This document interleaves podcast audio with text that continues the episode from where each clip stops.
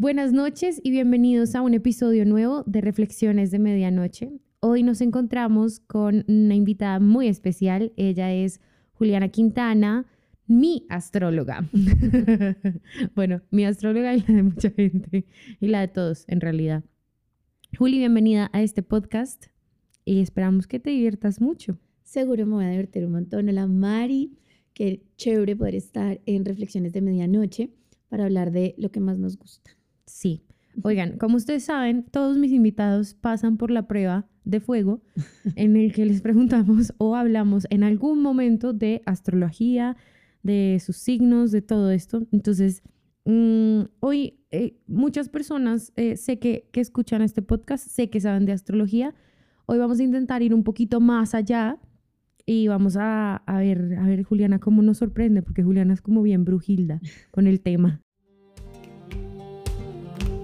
Reflexiones de Medianoche, un espacio para hablar de todas las emociones, preguntas y pensamientos que nos invaden y nos mantienen despiertos. Soy Mariana Camacho y estaré reflexionando a su lado sobre estos temas que nos cuestionan tanto a medianoche. Juli, mi pregunta es, ¿cómo utilizar la astrología como una herramienta del autoconocimiento? Especialmente porque muchas veces la astrología es predictiva, o sea, y genera un poquito de ansiedad. Entonces me gustaría como abordarla desde una manera diferente, como más como autoconocimiento, que siento que a veces es el fin. Es completamente el fin.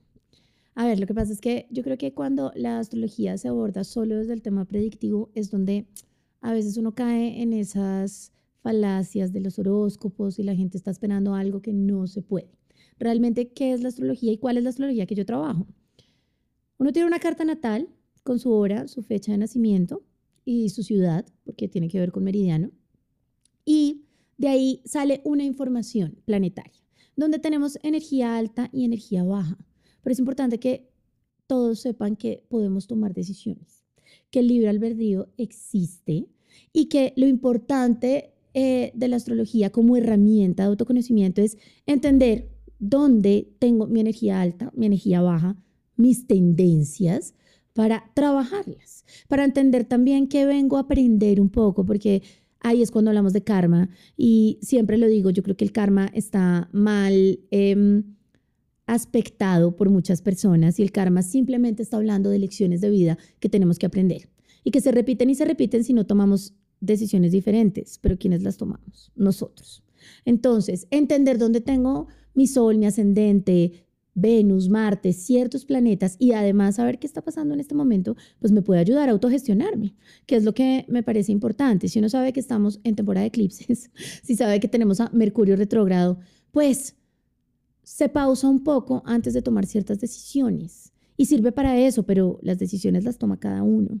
Las, las toma cada uno según el proceso de vida que esté viviendo está entonces la carta natal, que es como la carta de, digamos, como una foto del universo Tal cual. que te dice, cuando naciste, es así estaba el universo y esto predispone un poquito como tu comportamiento, tu crecimiento, tu vida, tu, vida amorosa, tus hijos, todo esto. Sí. A ver, es la foto de el cielo en el sistema solar que hasta ahora lo conocemos hasta Plutón, los astrólogos, con nuevos asteroides. nuevos asteroides que han aparecido como Quirón y ciertos puntos matemáticos que son importantes. Em, a cierta hora, por eso cada uno tiene una carta natal, que es una huella digital. Incluso los gemelos. Los gemelos nacen el mismo día con minutos de diferencia y uno ve gemelos con vidas completamente diferentes, porque cada grado matemático importa, porque cada aspecto importa. Entonces, esa huella digital hace que haya energía fluida para ciertas energía fluida para la persona con la que quieres estar, y ahí se mira Luna y Venus. Energía fluida para revisar Saturno y Marte, para saber qué vamos a hacer, eh, tener ciertas relaciones con nuestras familias, los nodos del karma, que tiene que ver todo con la misión y propósito. Y entender eso nos ayuda a decir, bueno, esto hace parte de mi libreto, porque realmente es como un GPS. ¿Me voy a resistir o a tratar de fluir con la energía? Como también hay mucha gente que lleva dándole y dándole un tema y no se le da Y cuando abrimos la carta natal, pues por ahí, por, ahí, no, hay energía tan fluida. Seguramente si le damos la vuelta podemos llegar a donde queremos. Entonces, entendiendo eso, no es que nosotros vayamos a cambiar todo, porque seguramente hay lecciones kármicas que tenemos que vivir. Y ahí estamos en ese in-between, ¿no? De lo predestinado y las decisiones que tomo. Pero sí podemos tomar caminos un poquito más fáciles, entendiendo que es eso que venimos a trabajar. De acuerdo. Y entonces está la carta natal y qué más hay a, partir de eso. La carta natal, entonces es esa fotico. Y la carta astral es cuando yo hoy tomo qué está pasando en el cielo y entiendo en qué casas astrales estamos teniendo eclipses, en qué casas astrales tenemos un Mercurio retrógrado. ¿Qué es una casa astral? Una casa astral, la carta astral se divide por 12 casas. Cada casa es un área de la vida. La personalidad, el área del dinero y las Hagámoslas, cuéntanoslas. La, uno. es la casa de la personalidad. Es cómo me veo un poco la gente, cómo eh, me porto yo ante ciertas situaciones, me comporto. Eh, pero tiene que ver mucho cómo me ven. ¿Cómo te ven? Sí, porque el sol es más como me siento yo. Ya voy para allá. El sol es un planeta. Eso no tiene nada que ver con las casas. La casa dos es casa de valor, autoestima, cómo gano plata. Mi economía cómo manejo la economía. Todo lo que tenga que ver con valores está ahí. La casa 3 es cómo me relaciono, la gente que tengo cerquita, hermanos, primos, los vecinos, es la casa de la comunicación, es la casa de la mente, cómo pienso y estructuro un poco para después comunicar. La casa 4 es la casa del hogar, la estabilidad, la familia, el pasado, las raíces. La raíz es como la familia en la que naciste, no la que construyes. Totalmente, pero muchas veces vemos temas que construimos también en esa casa. ¿Listo? También es la casa de la casa. Cuando me preguntan, ¿me voy a mudar? Yo tengo que ir a la casa 4 a revisar qué está pasando. Ok. La casa 5 es la casa de los proyectos creativos, la casa de los hijos, la casa de los romances. Un poco lo que me gusta, lo que me apasiona mucho está ahí, es la casa de la creación. La casa 6. Mm. Casa Qué descripción esa, porque creas bebés, creas arte, creas todo. Procrear, exactamente. Entonces, no solamente porque siempre van a hijos, no, muchas veces los proyectos creativos, los emprendimientos salen de la casa 5. Casa 6, la casa del el día a día. Es la casa, yo digo que es de las casas más importantes porque es yo me levanto, me tomo un café, me pongo a grabar. Em, hábitos, ejercicio, trabajo, porque tiene que ver con lo que hago todos los días. Eh, salud, también tiene que ver mucho con esa casa. La casa 7, casa de vínculos con derechos y deberes, porque siempre dicen que es la casa del matrimonio y no solo es la casa del matrimonio. Claro, ahí firmo un contrato y tengo derechos y deberes pero es la casa también de mis socios, cómo me relaciono con otras personas, es donde encuentro las otras personas y cómo creo vínculos con ellos. Casa 8, me encanta. Es la casa de valores también, valores compartidos. Es la casa sexual, es la casa de la entrega. Ya entendí. Es la casa de la muerte. Es la casa de Escorpio, que tiene que ver todo lo que compartimos, nos entregamos, renace y muere. También de las herencias y de los divorcios, ahí también miramos. Casa 9, casa del exterior, casa de la filosofía de vida, eh, viajes, emprendimientos también se ven ahí. Cuando estamos empezando algo nuevo que tiene que ver con cambiar nuestra filosofía de vida, vamos siempre a casa 9 a revisarlos. Movimientos, em, es la casa de lo que queremos estudiar, de lo que queremos aprender. Casa 10, éxito profesional. Es la casa donde están mis metas. Entonces, en esa casa también se ve matrimonio a veces, porque cambio de estado civil y metas tiene que ver mucho con, las personas. Eh, es lo que quiero ser, es a donde quiero llegar. Es la casa de Capricornio. La casa 11 es la casa de los amigos, la casa de las relaciones públicas, eh, un poco eh, de las personas que me rodean, el equipo de trabajo y si puedo trabajar con otros.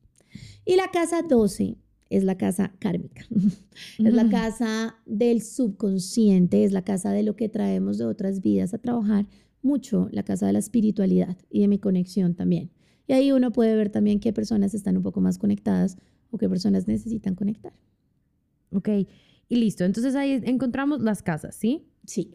Y eso es un poco como de la, eh, ¿cómo se dice? Carta astral. Sí, las áreas de la vida, no, en la carta astral y en la natal. En las dos están las casas, claro. Ok, entonces eh, lo de los planetas es simplemente como la foto donde está el planeta ubicado y la casa pertenece a un planeta. Sí. Eso es más difícil, pero sí, mejor dicho, ustedes ubíquense en una pizza de 12 pedazos. Ok. ¿Listo? Y en el momento en que ustedes nacen, en esa pizza caen planetas. Ajá, y entonces ubicamos Dependiendo la pizza de esas casas, de esos planetas, Ahí cada pizza está en una cada, casa. cada planeta quedó en una casa. Y eso hace que cada planeta tenga una fuerza importante en un área de nuestra vida. Por ejemplo, un Venus, y se los hablo desde mí, porque solo lo de mí para no hablar de clientes. En Puedes mi hablar casa- de mí. también. En mi casa, en mi carta, Venus está en la casa 10. Cuando Venus, que es el planeta del deseo, es el planeta que rige los valores, también mucho las relaciones, está en la casa 10, quiere decir que yo me muevo mucho en deseo por mi éxito profesional y mis metas. Es de las cosas que más me va a llamar la atención y a donde más me voy a dirigir. ¿Listo? Ah. Tiene que ver mucho con eso, pero tenemos que ver Venus en qué signo está. Y cada casa es regida por un planeta y un signo, pero para cada uno quedaron signos ahí. Diferente. Y ahí es donde podemos entender. Por Listo. eso, cuando yo me siento contigo, te digo, tu papá debe ser Tal. Tu mamá debe ser tal. tal, porque nos rigen las casas y porque tengo que ir a ver planetas. Listo, entonces esa herramienta, digamos que las, desde, el- desde la natal es una herramienta de autoconocimiento como lo que estás mencionando. Y la astral es básicamente para ver hoy, digamos, hoy o lo que viene mañana, porque es que lo increíble de la astrología es que tú puedes ver qué va a pasar más adelante también. Sí. y pues lo que pasó para entender un poco cómo, cómo van los tránsitos, pero es un poco como entender el panorama de hoy versus la carta natal, o sea, como que, como que basados en, los que, en lo que te condicionó el día, la hora, el minuto en el que naciste y cómo se ve afectado al día de hoy, qué es lo que tienes que trabajar más hoy ¿Y dónde tienes aperturas? y dónde tienes aperturas. Ok. Eh, ¿Dónde tienes aperturas y dónde tienes también cierres de ciclo? Posibilidades. posibilidades. Esto es oportunidades. Ahora, los eclipses hablan mucho de lo que tengo que vivir. Entonces, también donde están en este momento los eclipses o para cada uno en el año, pues nos vamos a dar cuenta que estamos trabajando algo. Cada persona tiene Escorpio, Capricornio, Piscis, Acuario. Todos tenemos esos signos en nuestra vida rigiendo algo y nos comportamos según ese signo. Por eso es que a veces generalizar tanto en los horóscopos hace que la gente crea que, ay, porque yo soy Libra, no me entiendo con Virgo. Mentira. si tú, y, y se los digo desde mi experiencia. Yo tengo a Venus en Libra y me casé con un Libra. Y Mm. adivinen mi esposo dónde tiene a Venus. ¿Dónde? En Virgo. Y yo soy Ah. Virgo. Entonces son, y si uno va y mira simplemente cómo, cómo se describe la astrología, seríamos dos signos absolutamente incompatibles. Y no, es por donde tenemos a Venus, donde tenemos la luna. Entonces, cada caso, ca- cada, caso es un mundo, pero en la astrología y en la carta astral, entender hoy qué está pasando, pues nos ayuda haciendo cualquier signo a gestionarnos, porque es lo más difícil. La respuesta emocional es la que nos lleva a veces a tomar decisiones que no debemos tomar Ok, y no a entender qué está pasando. aquí creo que hay un límite y es que muchas veces la astrología, siento que para algunas personas como que condiciona de alguna u otra manera. Totalmente, y ahí es donde está el error. Porque cuando tú empiezas a condicionarte o además a no poder dar un paso sin una consulta astral, todo mal. Todo está mal. Todo. Está chévere entender, me, me conviene, no me conviene. Eh, yo tengo muy buen tránsito en bienes raíces, me lo has dicho siempre, me apareció un apartamento, es momento de comprar o no, pero que tú no te puedas tomar un café sin entender si hoy es un buen día para eso, ahí es donde estamos condicionados y tratando de jugar a ser Dios y a entender el destino, y no es así, porque todos vamos a tener aprendizajes. Esto es, esto es complejo para mí. Sí. Voy a ser súper honesta porque la astrología llegó a mi vida, o sea, la astrología ha estado presente en mi vida durante muchos eh, momentos, pero llegó de una, a, a mi vida de una forma contundente a ser muy predictiva. O sea, literalmente me acuerdo que Juliana me dijo, eh, este día a esta hora va a pasar algo así. Y entonces yo duré envidiada, porque obviamente pasó, y, y duré envidiada mucho tiempo pensando como que si era algo, como que si yo lo había creado porque ella me había dicho que eso iba a pasar en el momento en el que iba a pasar, o si era algo como del destino, como que si realmente era algo como que básicamente estaba escrito por destino divino. Y creo que eso es algo que muchas veces las personas que están muy involucradas con la astrología luchan mucho como con esa ansiedad de saber como si lo están creando ellos o si están predeterminados a eso. Totalmente. Pero eso es- pasa para las cosas positivas y, Y- las negativas. Exactamente, es que pasa para las dos. Y bueno, aquí sí, saliéndonos de la astrología y a temas que nos gustan a las dos, que son espiritualidad. Pues una de las leyes espirituales, nosotros creamos y nosotros decretamos. Por eso, digamos que, y me ha pasado mucho en, personas y en consultas que llegan a decirme, es que un astrólogo me dijo que yo iba a quedar viuda a los Imagínate el miedo que uno puede vivir 15 años esperando el año en que llegó a ver si se le va a morir el esposo o no. Esa es la astrología que yo digo y que realmente, si ustedes se sientan conmigo, cualquiera que esté oyendo esto sabe que trato de no hacerlo. Yo trato de hablar de las aperturas. Sí, a veces pasa que también por conexión logro ser mucho más específica en unos signos y en unos días y en unos rangos de tiempo que en otros momentos pero yo solo veo las aperturas y lo que va a trabajar la persona. Se puede ver y también depende un poco de la madurez y de lo que haya estado atravesando para entender si va a ser una buena apertura o, va a ser una mala apertura. Se ve bien, pero condicionar y decir te vas a quedar viuda, te vas a casar, no te vas a casar, tienes todo para irte del país, porque me pasa, pero muchas veces la persona no está lista, es simplemente porque sigue en patrones que no ha trabajado. Por eso es una herramienta de trabajo. Claro, y también yo creo que puede darse mucho que, que como es una herramienta tan fuerte de autoconocimiento, te permite también movilizarte hasta ciertos lugares, pero entendiendo también que es una herramienta de autoconocimiento, pero no el horóscopo diario de ciertas cosas, sino entendiéndolo como un conjunto. O sea, no está determinado, digamos, yo que soy, por ejemplo, Sol Géminis, no es como que todo lo determine el Sol Géminis, como lo que Juli decía es, es todo, absolutamente todo el ADN astrológico mío determina cómo va a ser el movimiento y ahí es que la astrología realmente cobra sentido de auto, como de una herramienta de autoconocimiento para todas las personas. Totalmente, porque es que hay gente que me dice, no, pero es que yo, yo no sirvo para hablar en público y veo yo unos planetas que digo, obvio, este aspecto con Quirón simplemente hace que se sienta completamente inseguro. Y hoy se ven siendo creadores de contenido.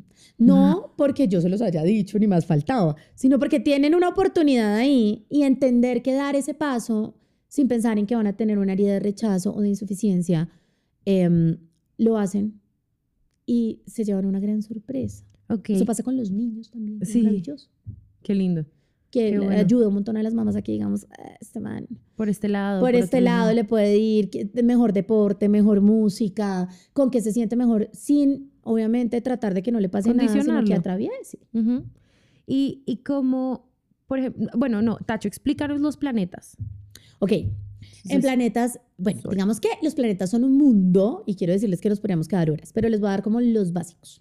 El Sol, el sol está en el signo donde ustedes conocen que la gente dice yo soy Virgo, yo soy Virgo porque yo nací el 22 de septiembre, Mariana es Géminis porque nació el 12, 12 de junio. Eh, y bueno, cada uno tiene el sol en un signo que es el que lo condiciona a eh, tener cierta personalidad.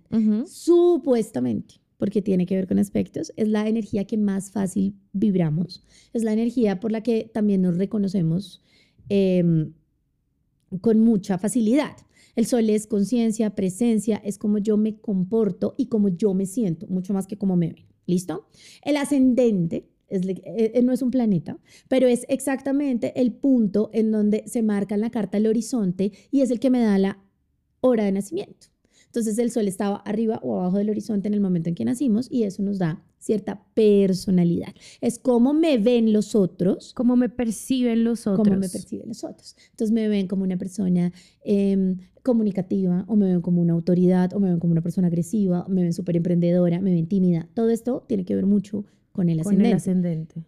El ascendente eh, marca el horizonte en el momento de nuestro nacimiento. Y que el sol esté encima o debajo del ascendente tiene un montón de eh, temas por analizar. El ascendente es nuestra personalidad un poco y cómo nos ven. Y el ascendente lo empezamos a vibrar mucho más después del retorno de Saturno en astrología. Eso también es avanzado.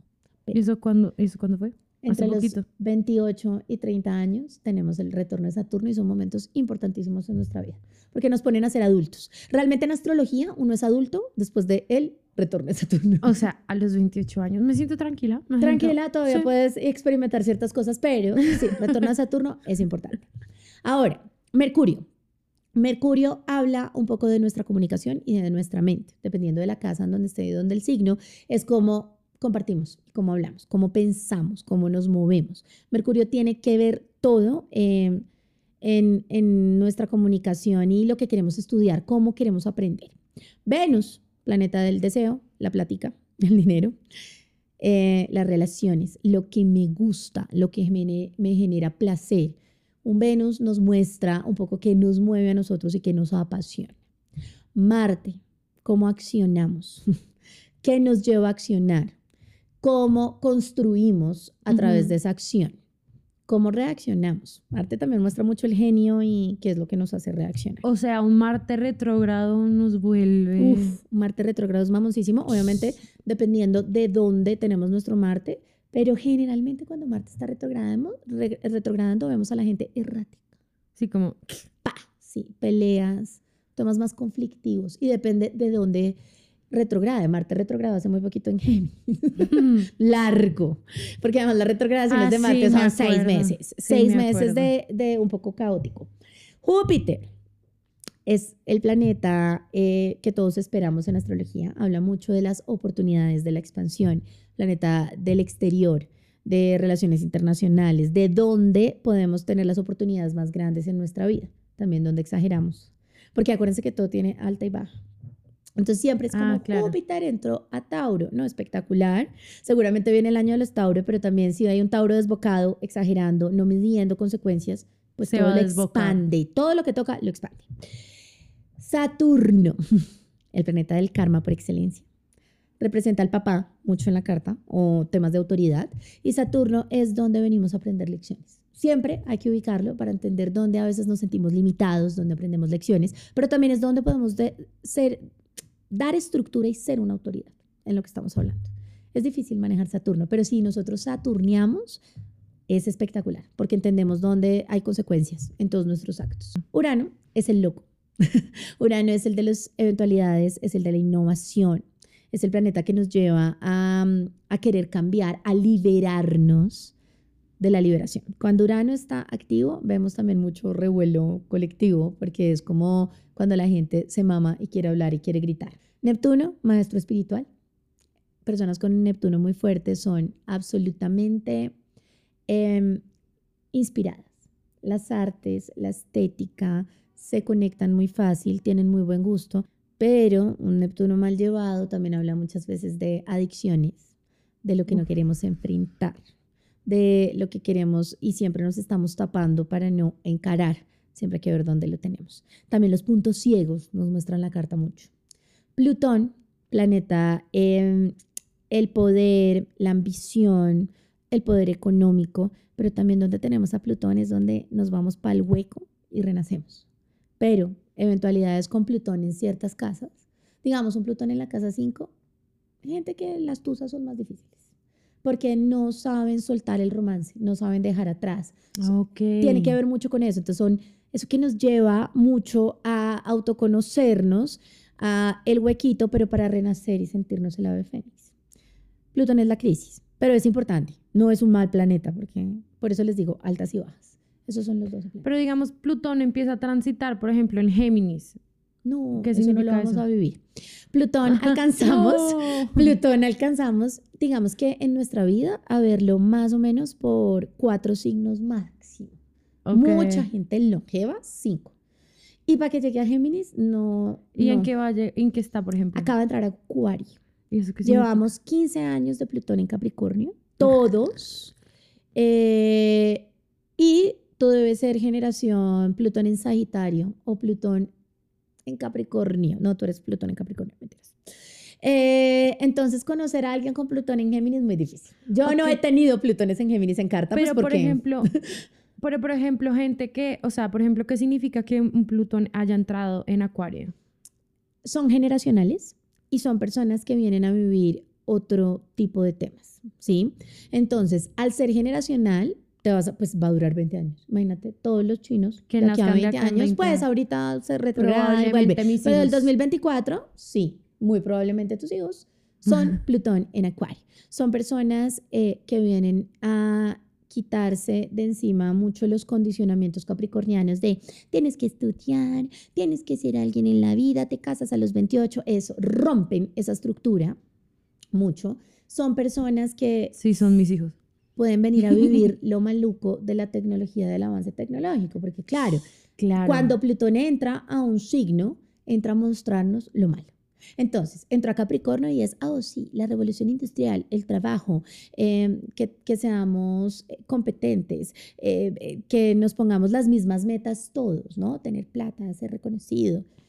Y Plutón entra y dice, "Mm, mira lo maluco que trae, es que, que trae esto, ¿no? Eh, el poder mal llevado, las instituciones mal llevadas durante mucho tiempo, eso lo hace Plutón y destruye.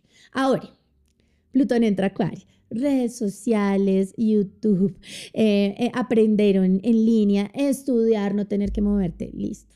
Venimos a ver lo que va a hacer, lo que viene y Plutón le entregaste todo a la tecnología. Hoy cualquiera de nosotros sin un celular no hace nada. Nada. Porque yo hasta, o sea, la- la- eh, eh, comprar algo es con el Es celular. impresionante, Es sí. impresionante. Entonces a ti se te quedó el celular y se te desarmó la vida. Oye, ¿qué entregaste? ¿No? Y nos va a mostrar eso, ¿cuánto? 20 años. Pero nos vamos a dar cuenta que en 2024, por ejemplo, ahorita que entró, entró tres meses y Ujú. nos vino como a mostrar el preview. Miren todo lo de inteligencia artificial, como un chat, uno dice, escríbeme un libro de astrología. Y el chat empieza, y listo, Juliana Quintana, nos fuimos. Oh, ¿qué es eso? Haz los ensayos, o sea, ya no necesitamos pensar. Pero ¿sabes qué? Pero no estoy tan de acuerdo. Creo que, creo que viene también a darnos la oportunidad de vivir esas cosas y como de poder vivir la vida desde una manera como algo que la inteligencia artificial no puede hacer. Esas cosas como disfrutar. Totalmente. Y son cosas como que no les tenemos que invertir tanto tiempo como le invertíamos a un texto o a tantas cosas que lo puede hacer otra persona, otra, una, no es una persona, perdón, un robot Sí. de, de manera tan sistemática y tan buena, porque tiene una buena calidad. No es la mejor, es verdad, uno tiene que trabajarle, pero Sí. es una calidad, es cierta calidad que algunas personas lo requieren. Con que alguien lo pueda hacer significa que los seres humanos nos podemos dedicar a disfrutar de otras maneras y a crear de otras maneras. A mí me gusta y me parece absolutamente utópico y lindo. porque sí, romántico, yo soy toda romántico. romántica. es divino y yo siento Es porque que yo soy sí. artística. Claro, O sea, y yo también digo no, el disfrute.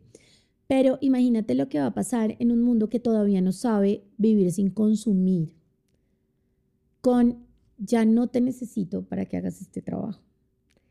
Sí, pero ¿qué trabajo vas a crear? Es eso. O sea, eso sí, yo sé, depende de que haya buenos seres humanos y es- hay escasez de esos, pero sobre todo en el poder. Entonces sí, es, es muy, es difícil, yo sé. Ahora también nos va a hacer crear conciencia. Acuario tiene que ver todo con la sostenibilidad.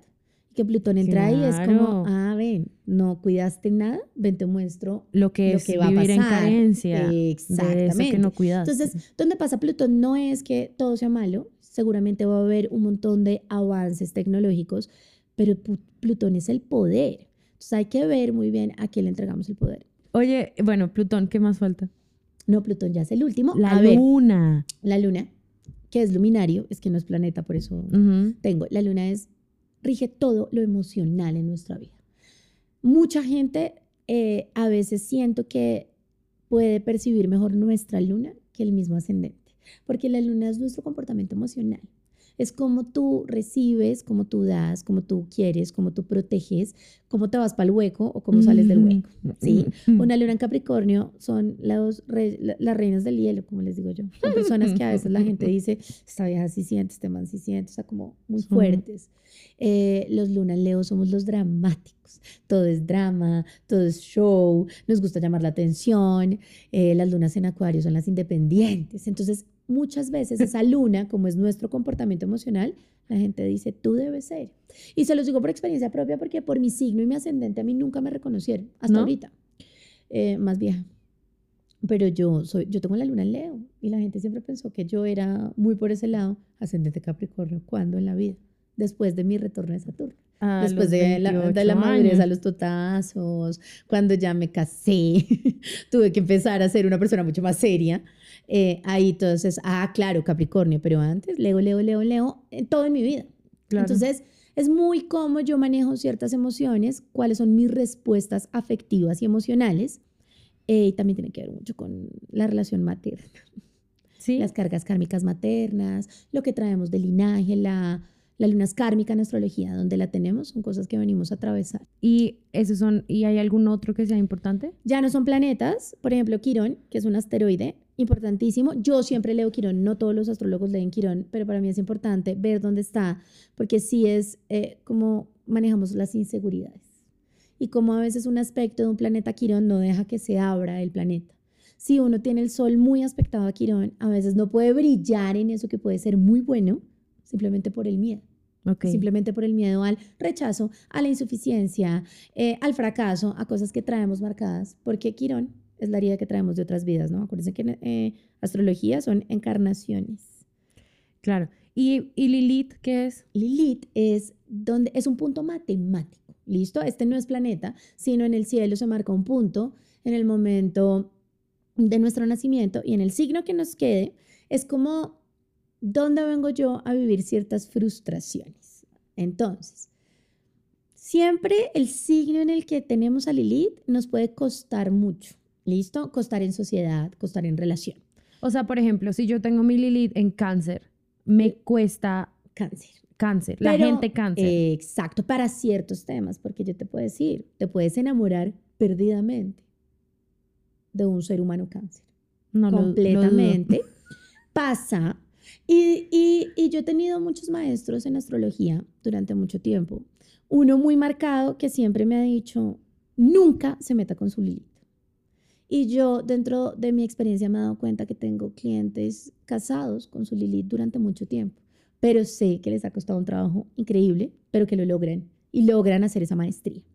Para socios, a ver, también para tener a Lilith en la casa de los dineros compartidos en, en cierto signo. Sin mirar ni siquiera el signo y me dicen, Juli, voy a invertir toda mi plata en... Y, y yo, Alerta, eh, alerta. ahí podemos tener un tema de frustración. Y por donde está Lilith, estamos eh, experimentando en este momento para todos, está en Leo. Entonces, donde tenemos la casa Leo en nuestra carta natal, y me da risa contigo porque está todo clarísima, es donde estamos como, ¿qué onda? ¿Será que sí? ¿Será que no? No me sale. Qué frustración. Las cosas son más lentas. Eh, me cuesta un poquito más. Ok. ¿Dónde la tenemos? Ok. Y bueno, hay otro, hay otro término que me da curiosidad que se llama el medio cielo. Ese es el, es el punto más alto de la carta y tiene que ver todo con nuestra carta, con nuestra casa 10. El medio cielo es donde pongo yo mis metas, qué es lo que quiero ser. Es ese punto donde uno sueña desde chiquito y dice, yo quiero verme así. Ese es tu medio cielo. Si Lilith está en el medio cielo, seguro estamos como, ¿será que quiero hacer cupcakes? ¿O será que quiero ser modelo? O más bien yo soy ingeniero industrial.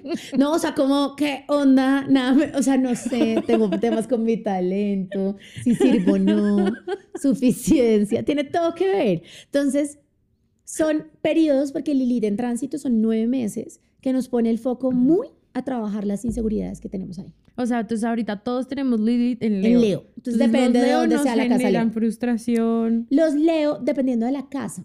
Yo, digamos, la tengo en la casa 8.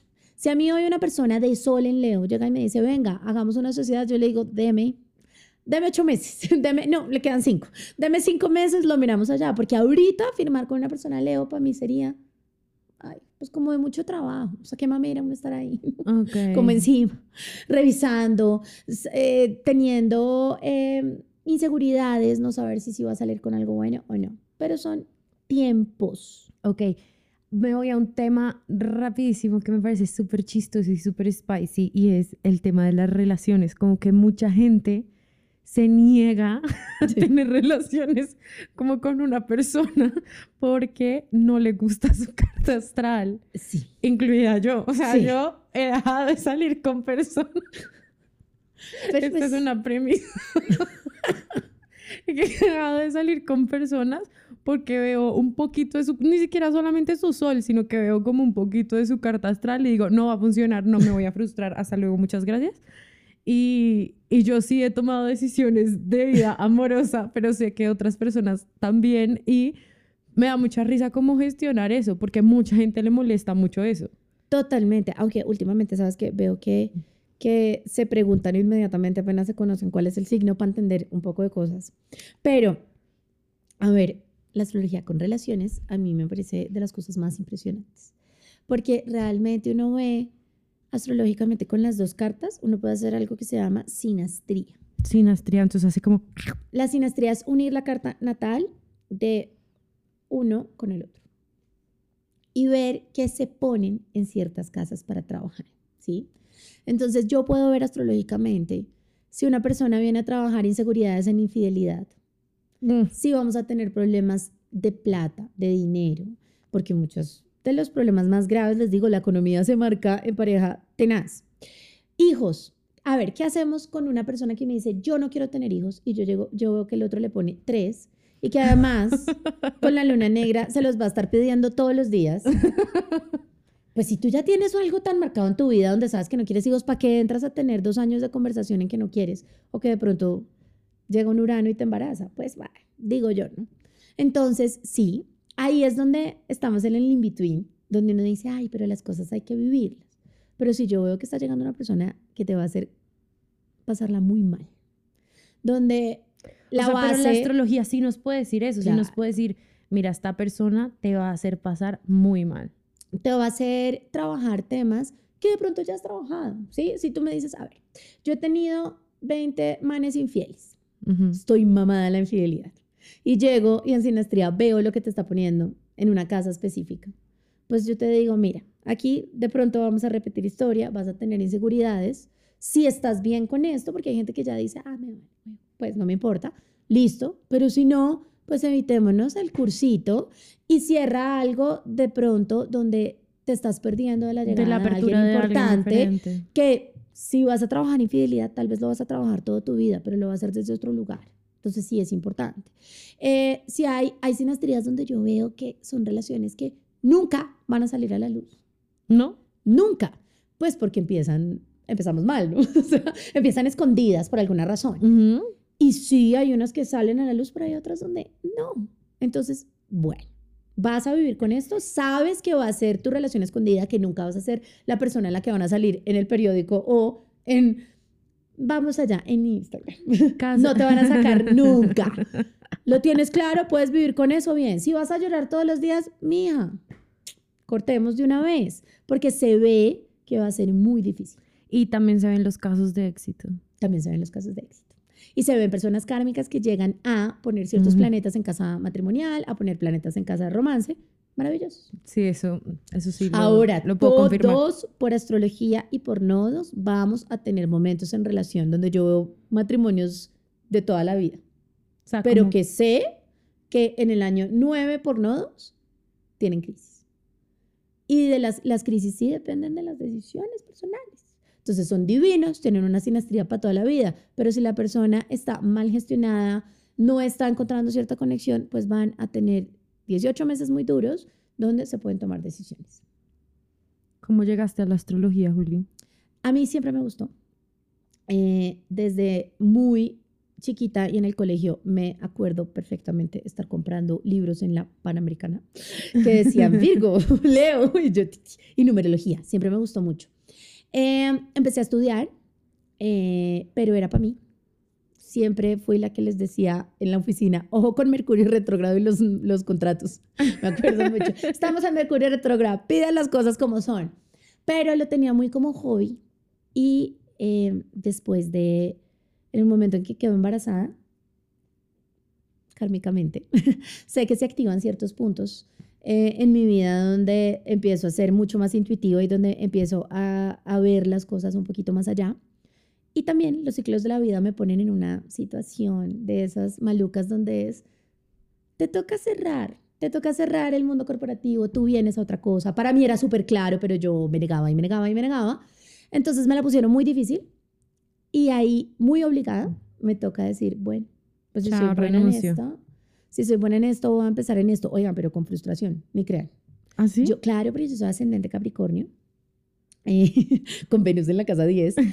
En- a ver, en, en resumen, eso se llama, a mí me gusta el éxito profesional, me gusta vivir muy bien, me gusta ganar muy bien.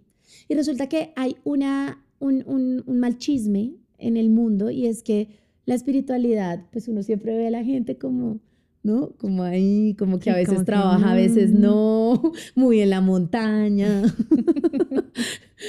como que, no, de verdad. Entonces, yo decía, vamos a morir de hambre, básicamente. Yo decía, no, a mí me fascina. Y hoy digo, qué hola. Porque realmente cuando tú haces bien las cosas, cuando está muy marcado, pues seguramente te va a ir muy bien. Y hoy puedo decir, me va muy bien y lo disfruto enormemente. Pero el paso era ¿Cuánto tiempo fue? Susto. Me demoré, no, el paso me lo pusieron así, porque además, les digo, para otro episodio me pusieron en situaciones muy mamonas en Sí. situaciones donde yo vi eh, la maluquera eh, de las instituciones, lo feo que es depender de, de gente poderosa eh, y que uno siente que hace muy bien su trabajo, pero mm, mal. Entonces, eh, y embarazada, que no es lo mismo, ¿no? Porque embarazada estás mucho más vulnerable a ciertas cosas. Sal- me ponen en, esa, en ese punto muy feo y el cambio fue en tres, cuatro meses, donde empiezo y empiezo a trabajar en esto y todo fue muy tranquilo y empezamos a entrar en un tema pandémico donde además conseguir trabajo no era tan fácil y a mí se empezó a subir, subir, subir, subir y de ahí ya me fui completamente a hacer solo esto. Cuando está marcado, yo tengo a Saturno en la casa 11, ¿se acuerdan lo que les dije de Saturno? Saturno es lo que te permite a ti madurar y también ser una autoridad en algo. La casa 11 es la casa de la astrología. Entonces lo entendí. Lo ent- entendí mi Saturno y entendí que además tenía que ser juiciosa. Entonces no solamente era, ah, sí, yo ya estudié un cursito de astrología. No, astrología se estudia todos los días. Yo les digo que en mi casa 6, todos los días yo me levanto y hago una clase con otro astrólogo que además maneje temas diferentes a los míos porque tengo que entender y tengo que seguir eh, aprendiendo porque es dinámica. Y porque la, la astrología además tiene muchas ramas, ¿no? Muchas, muchas. Entonces hay financiera, hay una que tiene los asteroides, la védica que solamente ve la luna, la mía es la tropical que ve el sol. Entonces, pero todas se complementan de una forma divina y entenderlas todas ayuda a que tú empieces a ver los temas desde otra perspectiva también.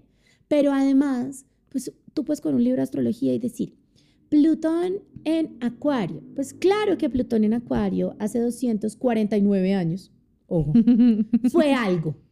Pero es que hoy Plutón en Acuario está con Urano en Tauro. Y eso es la primera vez que pasa en la vida de los astrólogos que estamos tratando de entender y compartir. Entonces no va a ser lo mismo. Plutón en Acuario en esa época fue algo, pero haciendo aspectos a Urano en Tauro Es una cosa completamente diferente. Para muchos es el fin del mundo. Para muchos. Muchos astrólogos están diciendo, viejos, chao, nos fuimos. Para otros es entender que está cambiando el tema del consumo, el tema de la globalización, el tema de los recursos. Em, para otros es la anarquía. Hay que revisar cómo se está planteando en las cartas. Y por ejemplo, astrología colectiva. Yo sigo muchos porque yo no, no, no soy experta en astrología colectiva. Me encanta, me encanta revisar Sí. el tema de países, gobiernos, economía. Pero tengo Porque que hacer además clases cada de eso. país tiene su... Cada país tiene Signo. hora, fecha de nacimiento y carta. Y ahí es donde tú puedes ver ciertas cosas. Pero todos los días hago una clase para entender. O sea, si uno cree que entendiendo qué es Urano y qué es Plutón y qué es cada signo, no. no. ¿Crees, ¿Crees que es una herramienta también para vivir más feliz? Sí, no. Sí, cuando entendemos qué está pasando, dónde está pasando y fluimos, eh, no cuando cre- nos creemos Dios. Entonces, cuando me dicen, ¿dónde pasó mi retorno solar?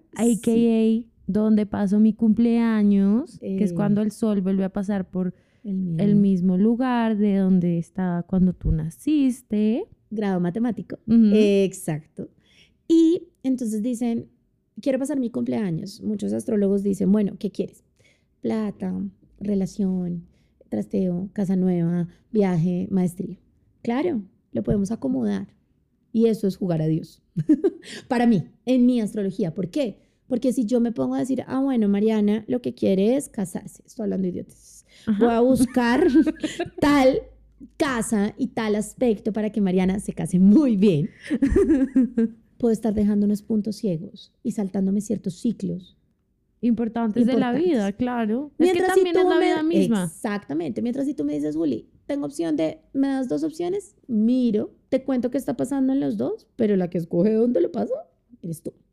Y amo cuando son, oye, me, me tocó pasar mi cumpleaños en Guatemala, porque la oficina me mandó.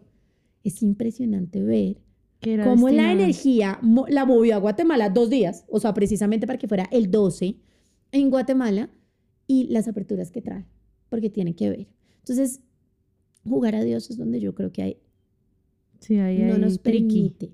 Y créanme que además las cosas llegan por puntos ciegos. Yo sé Sí. dónde tengo trabajo en este momento, pero sigue siendo una sorpresa lo que me pasa, ¿no? No es como, "Ah, yo sabía, no, nunca. ¿No? Es una- no, sé, digamos, mi movimiento ha estado todo en la casa de mis hijos. Por ejemplo, cuando quedaste, cuando quedaste embarazada. ¿fue susto? Fue como, porque tú no te lo estabas Sí, esperando. No me lo estaba esperando. Sabía que tenía una apertura muy fuerte porque eso se ve también, que, que hay más posibilidad. Y Uy, no quiero saber. no quiero saber cuándo me pase eso, bueno. Gracias. si lo puedes saber, y además es súper injusto porque les voy a decir, yo aviso, yo abro la carta y les digo, ay, tengo a el asteroide de la maternidad, le está cayendo esto, esto, esto, Juli, tranquila. Y me dicen después, pucha, me hice esa prueba y la primera persona que se me vino a la cabeza, yo digo, es injusto. Piensa en el papá, piensa en el pelado, porque yo, si yo avisé, o sea, yo alcancé a decirles, sí, digamos que no lo tenía tan claro, sabía dónde estaba teniendo eclipses encima de la luna, eh, pero pensé que podía manejarlo temporalmente. Y no. Y miren, es más impresionante ver cómo este, este- niño fue concebido en Europa, en un viaje. Y en un caso de estudio más adelante, este, en, en todos mis cursos que sigo haciendo, veo cómo 15 días antes yo le dije a mi esposo, no quiero ir allá. Me dice, ¿cómo así? Y yo, no, quiero ir a Grecia. O sea, se- pero fue como me levanté errática un día. Y el man me dijo, ¿tú te volviste loca? O sea, yo ya tengo un itinerario y yo, no me importa. No, y crucero. Y yo, ¿quién dijo que un crucero? Yo me quiero quedar en Santorini. Loca. Pues cuando tú abres los mapas de mi carta, eso no lo hice. Lo hice mucho Ay, después. Jesús Juan Vicente ya tenía tres años. Em, y abro los mapas. El que me rige los hijos pasa por Grecia. Empiezo a entrar yo más. Pasa exactamente por Santorini. Si yo, yo tenía Portugal en ese momento, tal vez me hubiera ido para Portugal, pues no, me, No me hubiera podido jugar más con los tiempos. Quedé embarazada con un suspiro, básicamente. y, y fue porque me fui para Santorini. Sin pensarlo, sin nada. Ahí es donde yo digo, oh, el destino, ¿sí? Estaba muy fuerte.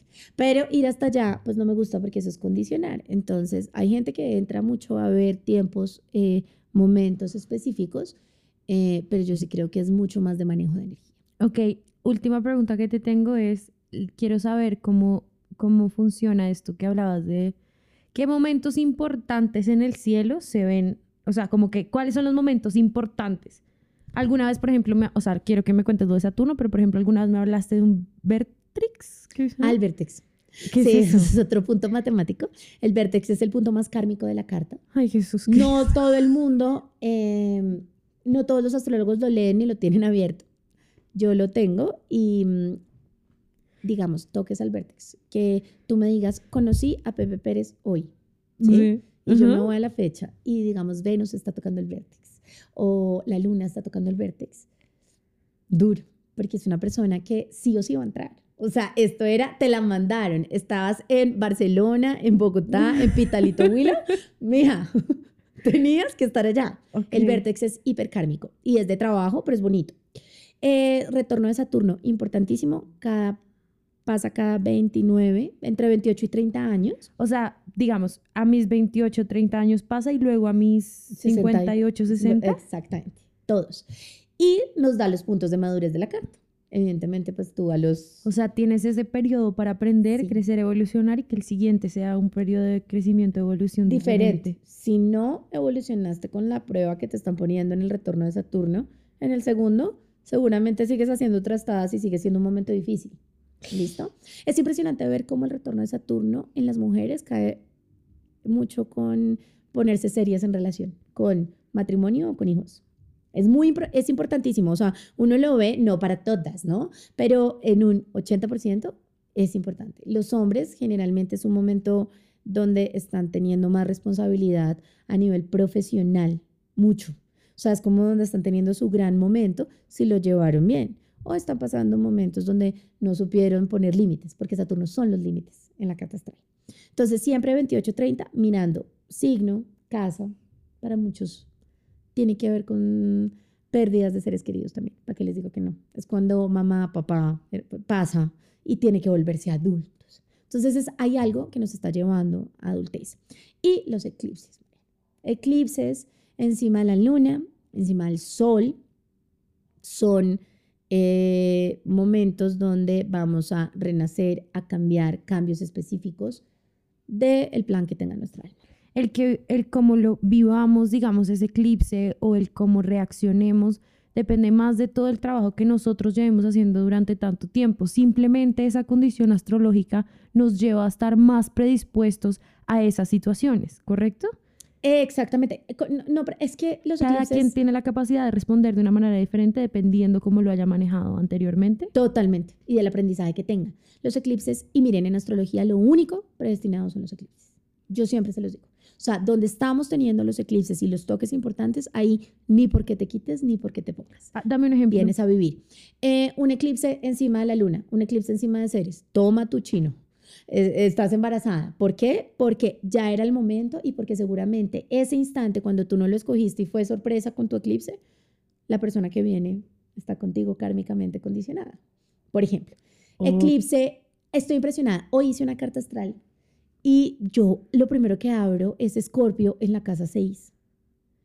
Y veo a este personaje y yo, usted está terminando un ciclo laboral y me dice, me echaron el viernes. el viernes era el día del eclipse. Y yo ah. estaba predestinado. ¿Por qué? Y ya entrando, porque eso es lo que yo hago con, e, con esta persona es, le digo, pues tú no estás feliz en lo que está. No, yo estudié administración de empresas, trabajaba en no sé dónde, pero a mí lo que me gusta es, son los videojuegos. Claro, me voy a ver su carta, tiene todo, pero entonces el cierre está, porque usted no está para esto. Entre lo resista o no, que era lo que me pasaba a mí. Yo estaba resistiendo, quería seguir trabajando en el mismo sitio, amaba lo que hacía y ya no estaba para mí. Por eso fue tan incómodo. Y siendo astróloga ¿no? y conociendo astrología en ese momento, si hubiera sido más fluida, tal vez hubiera dado el paso antes, estaríamos desde otro lugar. Pero bueno, tenía que vivirlo así. Increíble. Bueno, Juli, pues gracias por compartir toda esa información con nosotros. Sí, oigan, de esto hay muchos otros matices, pero pues eh, los invito a que sigan a Juliana en sus redes, que las estaremos compartiendo por nuestras redes. Juli da mucha información todos los días, a toda hora, a todo minuto, como que lo prepara psicológicamente para el minuto siguiente. Y, y tiene también su canal en YouTube, sus, sus proyectos de horóscopo, etcétera. Y, mm, y, pues nada, muchas gracias por haber venido. Espero que les haya gustado a mí este tema. Como bien podrán haber visto, me emociona y me da mucha risa y me parece muy divertido. Así que muchas gracias por escuchar y, y nos vemos eh, en un próximo episodio. Gracias por llegar hasta acá. Nos encanta saber lo que piensan. No olviden enviarnos sus comentarios, preguntas e ideas. Nos vemos en un próximo episodio, Buscando la Luz a Medianoche.